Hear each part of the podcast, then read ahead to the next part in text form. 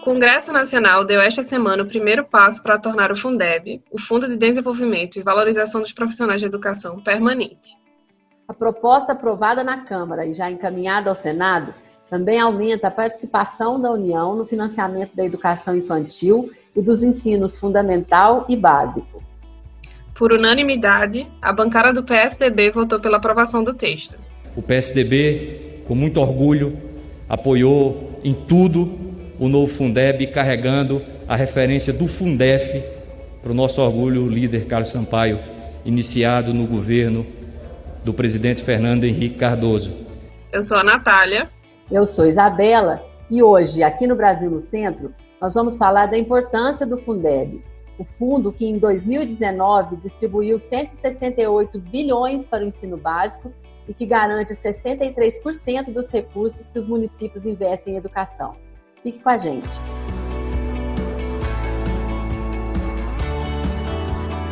Olá, Bela, e olá para todo mundo que acompanha o trabalho do PSDB pelo Brasil. A gente ouviu ali no início o presidente da Comissão de Educação da Câmara, o deputado Pedro Cunha Lima. E nesta semana ele encaminhou o voto sim do nosso partido pela aprovação do novo Fundeb. E lembrou ainda que o primeiro fundo com recursos exclusivos para o ensino foi criado ainda em 1996, no governo do presidente Fernando Henrique Cardoso. Esse era o Fundeb o Fundo de Manutenção e Desenvolvimento do Ensino Fundamental e de Valorização do Magistério, que em 2006 foi transformado em Fundeb, com vigência até o dia 31 de dezembro deste ano. Bom, acontece que o Fundeb se mostrou essencial para o financiamento da educação, especialmente nos municípios e estados mais pobres. Muitas cidades dependem das transferências porque tem baixa arrecadação de tributos e, portanto, é baixo também o valor destinado às escolas. A gente sabe que, na, pela Constituição, os municípios devem investir 25% da receita em educação. Mas se a receita é baixa, o ensino fica prejudicado. O Fundeb ajuda justamente a equilibrar a distribuição dos recursos para a educação, combatendo as desigualdades. E agora, com o aumento da participação da União na composição do fundo, essa equação ficará ainda mais igualitária. Vamos ouvir mais um pouco do que disse o deputado Pedro Cunha Lima na defesa que fez do novo Fundeb um dia histórico para a nossa nação brasileira. Sobretudo pelo diagnóstico atual da nossa educação, sobretudo pelos nossos pecados até aqui. Um país que não tem ainda vaga na creche para a criança mais pobre. Menos de 30% das crianças mais pobres possuem vaga na creche.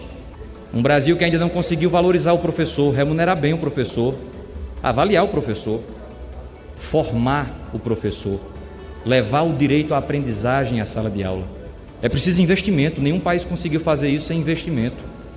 O Brasil, por aluno, investe menos da metade da média da OCDE.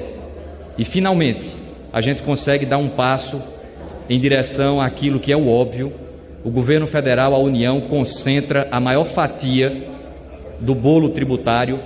É uma aberração que não haja uma aproximação maior da educação básica, do início dessa formação. O nosso país, infelizmente, ainda se depende da sorte social para se aprender a ler. Então vamos lá, pela proposta aprovada na Câmara, PEC 15 de 2015, como é que vai ficar a composição do novo Fundeb, que agora passa a ser um fundo permanente? Nos próximos seis anos, a parcela da União passará gradualmente dos atuais 10% para 23% do total do Fundeb, por meio de acréscimos anuais. Já no próximo ano, começará com 12%, passando para 15% em 2022, 17% em 2023, 19% em 2024, 21% em 2025 e, finalmente, 23% em 2026. Continuando aqui, desses 13 pontos percentuais a mais que a União vai colocar no Fundeb, 10 pontos e meio deverão complementar cada rede de ensino, municipal, distrital ou estadual, sempre que o valor anual total por aluno não atingir o mínimo definido nacionalmente. A intenção é exatamente diminuir desigualdades regionais no recebimento do apoio. Esse valor mínimo será definido por lei complementar. E olha, Natália, é, esse aumento da participação da União para 23% foi um ponto que exigiu negociações entre o governo e o parlamento um acordo, a gente deve dizer, muito bem trabalhado pela relatora, deputada professora Dorinha Seabra, que permitiu, além da ampliação da parcela federal, que pelo menos metade desses recursos seja para a educação básica. Os outros 2,5 pontos percentuais que a União vai colocar a mais no Fundeb serão distribuídos às redes públicas que cumprirem os requisitos da melhoria na gestão previstos em lei, e também que atingirem os indicadores de aprendizagem, com redução comprovada das desigualdades. E essa questão, Bela, foi muito bem lembrada pela deputada Mariana Carvalho, de Rondônia, que, junto ao deputado Pedro Cunha Lima, também encaminhou o voto sim do PSB na sessão da Câmara que aprovou o novo Fundeb. Eu fico extremamente feliz por vir de uma região do estado de Rondônia, onde temos uma diferença muito grande da realidade do nosso país. Onde temos crianças que não têm condições de chegarem em acesso à escola por falta de transporte. Não têm barcos para levarem eles até a sala de aula e muitas vezes nem sala de aula.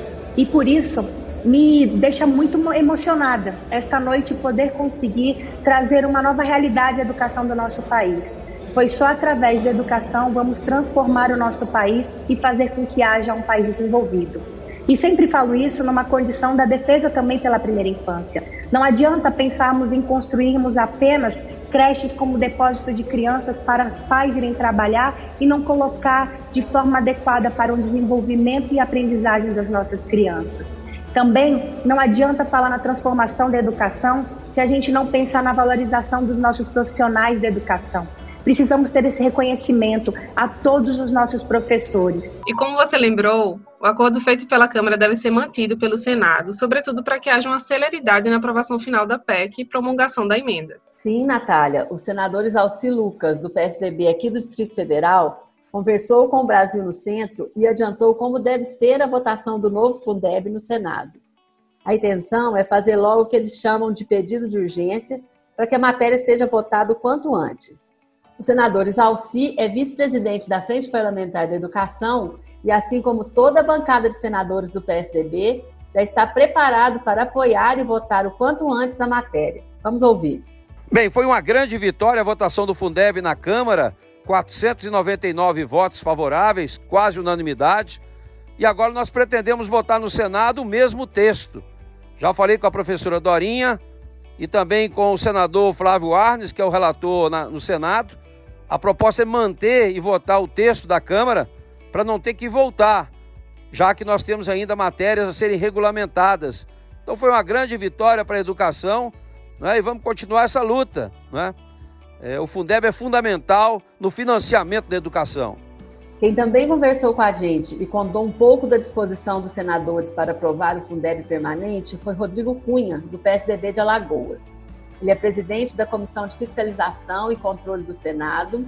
E em março, antes da pandemia, a comissão realizou um debate importante sobre o cumprimento das metas do Plano Nacional de Educação, especialmente as metas voltadas para a educação na primeira infância. Vamos ouvir o senador Rodrigo Cunha. A proposta que foi aprovada na Câmara, de fato, é uma grande vitória para a educação brasileira e também serve como um alento para as crianças e jovens estudantes do nosso país o governo entendeu a importância de aumentar sua participação nos recursos do Fundeb, o que é fundamental, é essencial para que o Estado consiga cumprir o seu papel de prover o serviço público educacional. Era uma luta que o Congresso já vinha travando há muito tempo e a Câmara, de fato, fez um bom trabalho, tanto em impedir retrocessos, como também em aprovar um texto relevante, inclusive com a ampla votação. Já no Senado, essa matéria também será tratada com a devida responsabilidade e celeridade e também não vejo espaço para que esses avanços se percam. O aumento da contrapartida da União no Fundeb foi bastante significativo, passando dos atuais 10% para 23% em seis anos. Ao final desse período, o gasto do governo com cada aluno terá crescido mais de 60%, o que é uma excelente notícia e que vai beneficiar mais de 17 milhões de alunos. Foi um passo importante que foi dado, sem dúvida nenhuma, e que vai valorizar os professores e pavimentar o caminho para que a educação brasileira ganhe o espaço que merece, que é o topo dos investimentos no Brasil. Não existe uma outra porta de saída para as desigualdades que vivemos a não ser por meio da educação. É urgente que seja dada às crianças e aos jovens uma perspectiva de futuro decente, e é na sala de aula que isso acontece. A próxima semana, então, será decisiva para o Fundeb. Sim, nós vamos acompanhar mas certos que o Senado fará a sua parte e que essa matéria importantíssima para a educação e para a redução das desigualdades tem e continuará tendo o apoio integral do PSDB. Então é isso, até a próxima e não deixe de compartilhar esse conteúdo com os seus amigos e nem de dar aquela passadinha nas nossas redes sociais.